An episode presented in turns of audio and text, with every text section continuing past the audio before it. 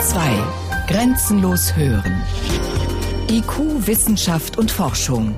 Immer werktags ab 18 Uhr.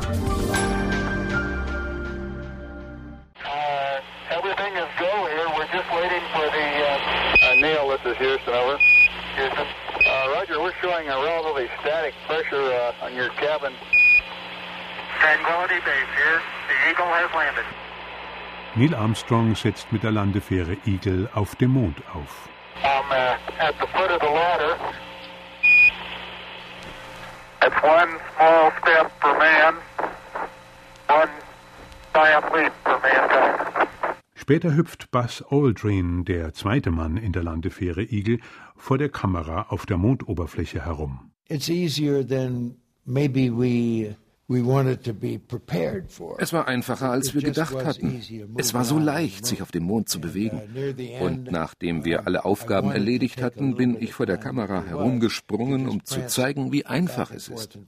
Die Menschen auf der Erde dachten, ich galoppiere da nur aus Spaß herum.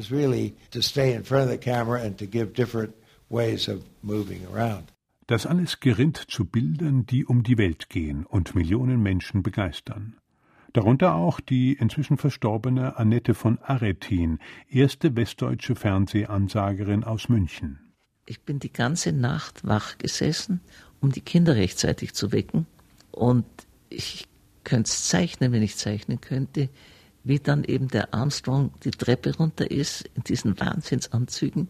Und ich erinnere mich an den Fußabdruck, ich erinnere mich an den verzerrten Ton. Kleiner Schritt für mich, aber großer Schritt für die Menschheit. Und dann sind die gehupft.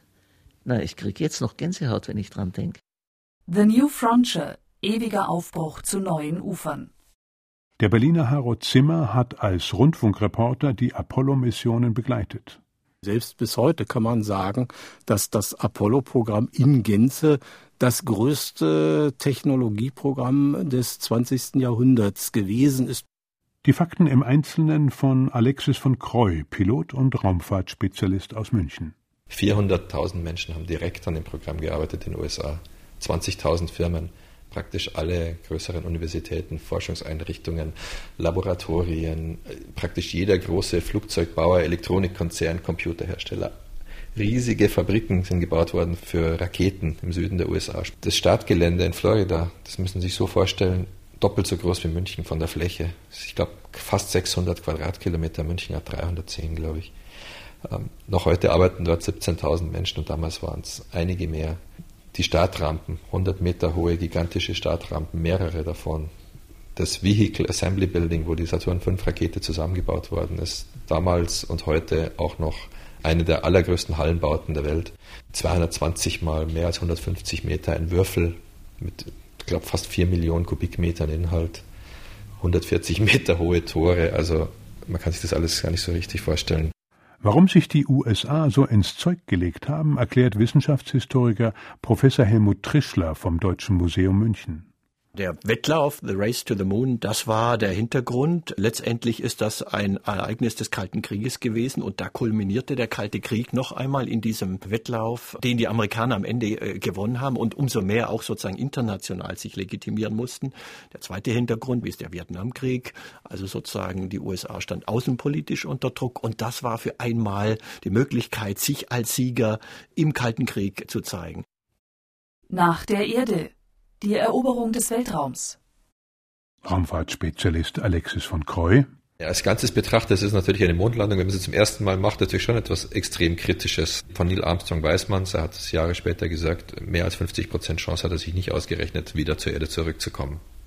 Trotzdem ist er das Risiko eingegangen. Also als Ganzes ist es natürlich ein unglaublich riskantes Unternehmen. Two, one, zero, all engine running. Liftoff. We have a liftoff. 32 minutes past the hour. Liftoff on Apollo 11. Tower cleared. Here we got a roll program. Neil Armstrong reporting the roll and pitch program, which puts Apollo 11 on a proper heading. Die Rakete Saturn V, 110 Meter hoch, 3000 Tonnen schwer, 28 Millionen PS. Nutzlast das Raumschiff Columbia, die Mondfähre Eagle, ein Servicemodul ohne Namen, alles zusammen 300 Tonnen schwer. Als Laie hat man nicht die geringste Vorstellung, wie komplex diese Maschine ist. Eine Boeing 747 besteht ungefähr aus zwei bis zweieinhalb Millionen Einzelteilen. Sie hat aber fast 70 Meter Spannweite und wiegt 400 Tonnen. Das Kommandomodul können Sie hier in dieses Büro stellen, in dem die drei Männer zum Mond flogen. Und es hat 50 Prozent mehr Einzelteile, über drei Millionen Einzelteile. Und wenn sich jetzt die vielen verschiedenen Systeme vorstellen, die an Bord dieser Maschine sein mussten und auf wie geringem Platz die verpackt werden mussten. Das war die eigentlich gigantische Leistung. Alles so zu miniaturisieren. Und damals gab es noch nicht integrierte Schaltung, wie wir sie heute kennen. Also das ist eigentlich das, äh, was, was mich beeindruckt an der Komplexität. Nach 40 Jahren will die NASA jetzt wieder so einen Aufwand treiben, zum Mond fliegen und darüber hinaus. Auf der internationalen Raumstation ISS hatte US-Astronaut Edward Michael Finke 2004 folgende Vision entworfen. Wir sind 700 Kilometer über der Erde. Der Mond ist von hier aus nicht größer als von der Erde aus zu sehen. Die Sterne sind viel klarer über dem Planeten. Wenn wir hinausschauen auf den Kosmos, sehen wir einen so großen Raum, dass wir denken, dass der Mensch dorthin gehen sollte. Wir waren auf dem Mond. Captain Young war auf dem Mond. Wir würden gerne dorthin zurückkehren und weiter hinaus. Das ist, was wir sehen, wenn wir hinausschauen in den Weltraum. Weitreichende Pläne hatte schon 1969 der NASA-Planer John Hodges geschmiedet. Three of these options become immediately obvious. First, the mastery of near-Earth orbit, typified by the large, essentially permanent orbiting station. Second, the extensive exploration of the moon, as typified by, say, a permanent base. And third, the initial steps towards planetary exploration. Von hier aus eröffnen sich uns drei Perspektiven. Erstens setzen wir uns im nahen Weltraum fest und bauen dort eine große, ständig besetzte Raumstation. Zweitens werden wir die Erforschung des Monds ausdehnen, und zwar mit einer dauerhaften Basis. Und drittens machen wir uns auf den Weg, die anderen Planeten zu erkunden. The New Frontier, amerikanischer Pioniergeist. Den amerikanischen Pioniergeist erlebte Jesko von Puttkammer, ein deutscher Ingenieur, der vor 40 Jahren nach Amerika ausgewandert ist und seither für die NASA Raumfahrtpläne schmiedet. Wenn man von Amerika, von den USA spricht, das Erste, was einem immer in Gedanken kommt, war Amerikas Mondlandung und war Neil Armstrong. Es ist also schon mal das Wesentliche. Es war ein typisches Stück amerikanischer Natur, Neuland zu erforschen und den ersten Fuß drauf zu setzen. Das passte so zu diesem Pioniergeist, Frontbereich, Grenzgebiet, Erforschung und so weiter. Zweitens hat Apollo als Aufgabe, als Herausforderung die Industrie, die Wirtschaft, das Management, Talent Amerikas, die Universitäten und Schulen so mobilisiert, elektrisiert, dass jeder über sich hinauswuchs. Ohne diesen Pioniergeist wären vermutlich auch die USA vor so einem gigantischen Unternehmen wie Apollo zurückgeschreckt.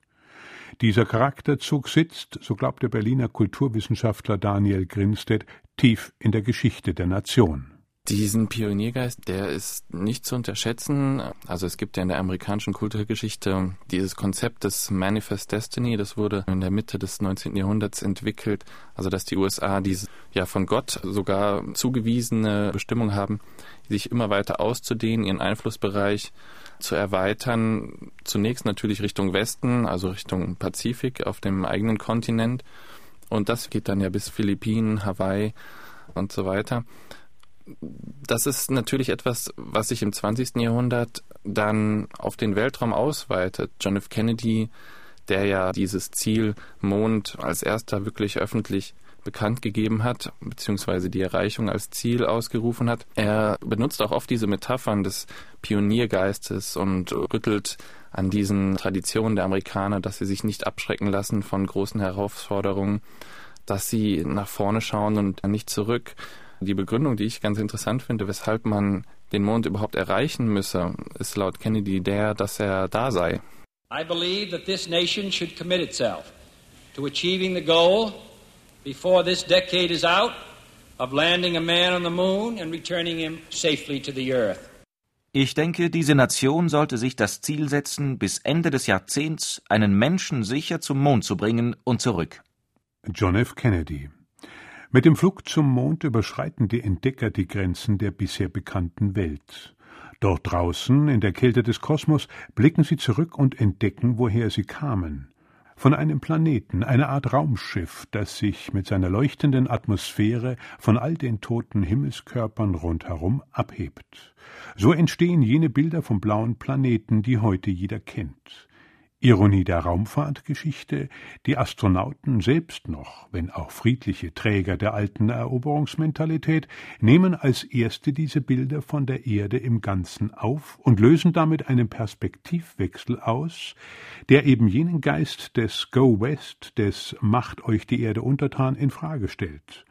Rolf-Peter Siefele lehrt Geschichte an der Schweizer Universität St. Gallen. Es gibt die Cowboy Economy, das ist die alte Ökonomie, das ist die Ökonomie gewissermaßen wie im Wilden Westen, wo man die offene Grenze hat, wo man immer weitergehen kann.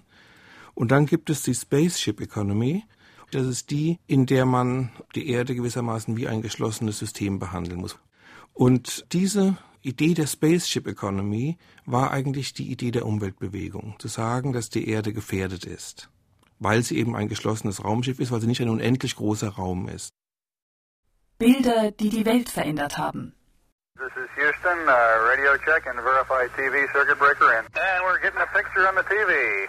Astronaut Edgar Mitchell fliegt 1971 mit der Mission Apollo 14 zum Mond. Später schreibt er: Plötzlich taucht hinter dem Rande des Mondes in langen, zeitlupenartigen Momenten von grenzenloser Majestät ein funkelndes, blau-weißes Juwel auf.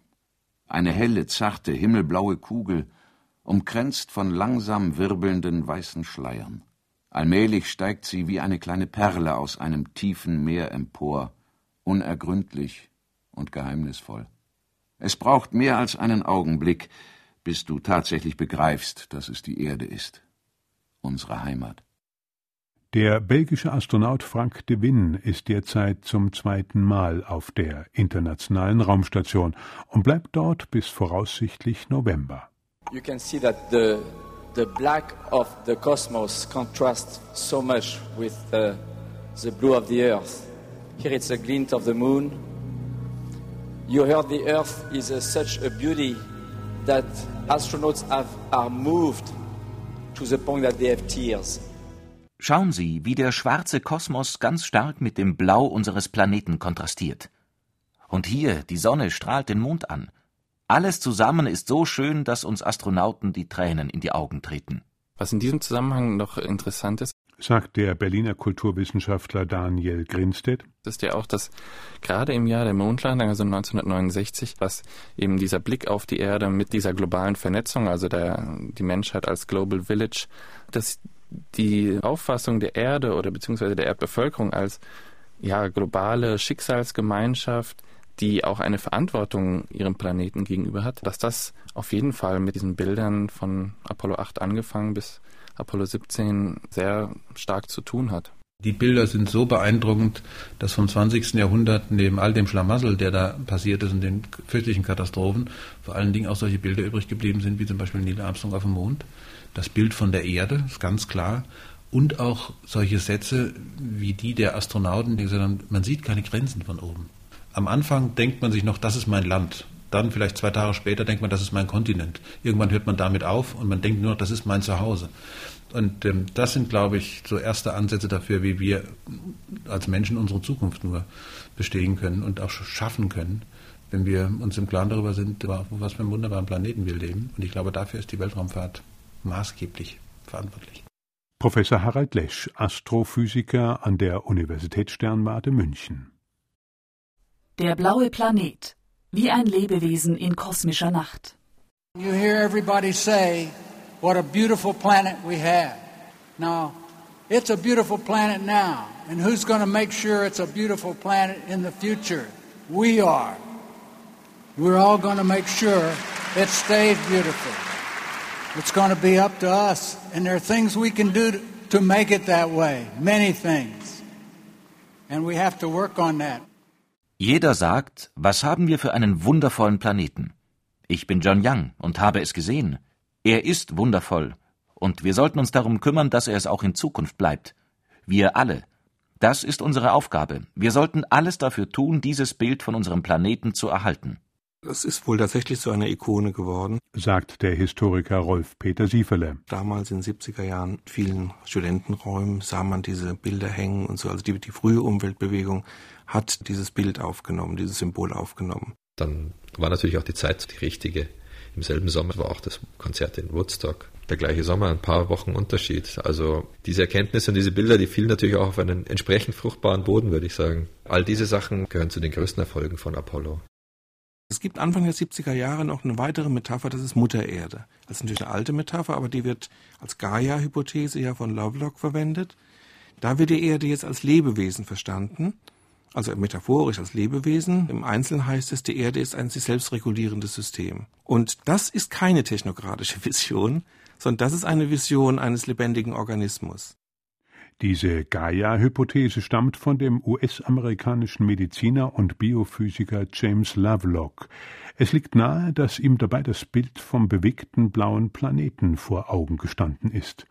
Noch heute hält Lovelock an dieser Idee eines globalen lebenden Organismus fest. The way I see Gaia is it's a self-regulating system that has evolved right from the beginning of life itself. Ich sehe die Erde oder Gaia folgendermaßen. Sie ist ein sich selbst regulierendes System, das sich kurz nach der Entstehung des Lebens gebildet hat. Das Ganze ist eine eng verknüpfte, sich selbst regulierende Einheit. Es ist absurd, sich vorzustellen, dass sich alles unabhängig voneinander entwickelt hat. Ebenso absurd wie die Vorstellung, dass sich in unserem Körper die Knochen und das Skelett unabhängig vom Fleisch entwickeln könnte. Das geht nicht, denn es ist eins. Genauso ist es mit der Erde. It's one single thing, your, your body all along. And so it is with the Earth. Der blaue Planet. Das Umweltgewissen wird wach. Richtig losgegangen ist es tatsächlich im Gefolge von Apollo, äh, die große Konferenz in Stockholm, UN-Konferenz 1972, aber auch die Bewegung Friends of the Earth, die 1970 gegründet wurde. Dann ganz wichtige Publikation auch, die sozusagen die Endlichkeit der Ressourcen von Meadows 1972, Limits of Growth betont haben. Wissenschaftshistoriker Helmut Trischler meint das US-Ehepaar Danella und Dennis Meadows, das 1972 unter dem Titel Grenzen des Wachstums eine globale Umweltanalyse verfasst hat. Die beiden zeichnen dabei ein Bild von der Welt als einem in sich zusammenhängenden System. Nach ihren Untersuchungen öffnet sich die Schere zwischen zunehmender Weltbevölkerung und abnehmenden Ressourcen. Was das für Konsequenzen hat, sieht Dennis Meadows heute nicht weniger dramatisch als damals. You would expect to see a number of symptoms. Sie würden eine große Zahl verschiedener Symptome sehen. Die meisten erneuerbaren Ressourcen gingen zurück, das Grundwasser würde absinken, landwirtschaftliche Nutzflächen gingen verloren, nicht zu vergessen eine schnell voranschreitende Bodenerosion. Sie würden überall Umweltverschmutzung sehen, im Wasser zu Lande und in der Luft. Man erwartet ebenso weniger Solidarität unter den Menschen, weil die Kluft zwischen arm und reich immer größer wird. Dieses sind die Symptome des überschießenden Wachstums und alle diese Symptome findet man heute. Als Beweis brauchen Sie nur in die Zeitung zu schauen, weltweit. In ihr Buch von vor 37 Jahren haben Danella und Dennis Meadows Sätze geschrieben, die auch auf heutige Verhältnisse gemünzt sein könnten. Unkontrolliertes Wachstum hat die Menschheit in die Krise geführt. Sie steht an der Grenze ihrer irdischen Möglichkeiten. Es fehlt eine Weltkonjunkturpolitik durch ein auf die Zukunft bezogenes gemeinsames Handeln aller Nationen, die Lebensqualität zu erhalten und eine Gesellschaft im weltweiten Gleichgewicht zu schaffen, die Bestand für Generationen hat. Da tritt der Gedanke auf, das müssen wir jetzt selbst machen. Wir müssen gewissermaßen an die Stelle Gottes treten. Also diese Spaceship Earth Metapher heißt ja eigentlich, wir müssen eben das Kommandozentrum übernehmen. Wir müssen diese Ordnung herstellen, die Gott offenbar nicht herstellt. Das ist der Anspruch jenes Pioniergeistes des globalen Alles ist machbar. Die Kinder des blauen Planeten waren ja eigentlich angetreten, genau die weltweiten Kollateralschäden dieser Welteroberungshaltung zu beheben. Was die einen wie die anderen nicht sehen, die natürlichen und zivilisatorischen Prozesse sind für allumfassende Rettungspläne zu komplex miteinander verwoben. Es gibt nirgends den einen Hebel, den man nur umlegen muss, um die Welt wieder aufs Gleis ins Glück zu heben. Vor einer solchen Illusion hatte allerdings schon James Lovelock mit seiner Gaia-Hypothese gewarnt.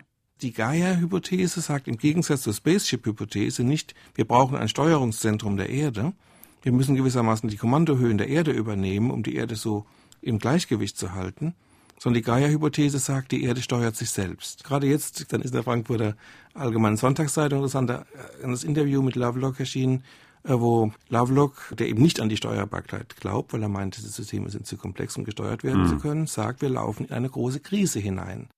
Ulf Meerbold, der als erster westdeutscher Astronaut 1983 im Weltraum unterwegs gewesen ist, steht mit einigen US-Astronauten vor großem Publikum. Auf einer Riesenleinwand erscheinen Bilder im Saal, die Kameras an Bord der Internationalen Raumstation von der Erde aufnehmen. Die Botschaft, die sie enthalten, meint Meerbold, geht jeden Einzelnen an. Ganz typisch für unseren Planeten sind die Farben Weiß und Blau. Weiß von den Wolken, Blau vom großen Ozean. Man sieht durchaus auch vom Menschen erbaute Projekte wie hier den Asuan-Stausee im Niltal. Man sieht, wie der Wind die Erde formt und verändert. Die großen Tiefdruckgebiete kann man über viele tausend Kilometer am Stück überblicken. Hier irgendwo, denke ich, am Horn von Afrika, so sieht es jedenfalls aus, ein Sandsturm, der hier auf das tiefblaue Meer heraus äh, den Sand der Wüste verlagert. Wir wollen nur hoffen, dass unser schöner Planet weiterhin intakt bleibt, damit unsere Kinder und Enkel und die Nachgeborenen generell unter Umständen ihr Leben leben können, so gut wie wir sie selber vorgefunden haben.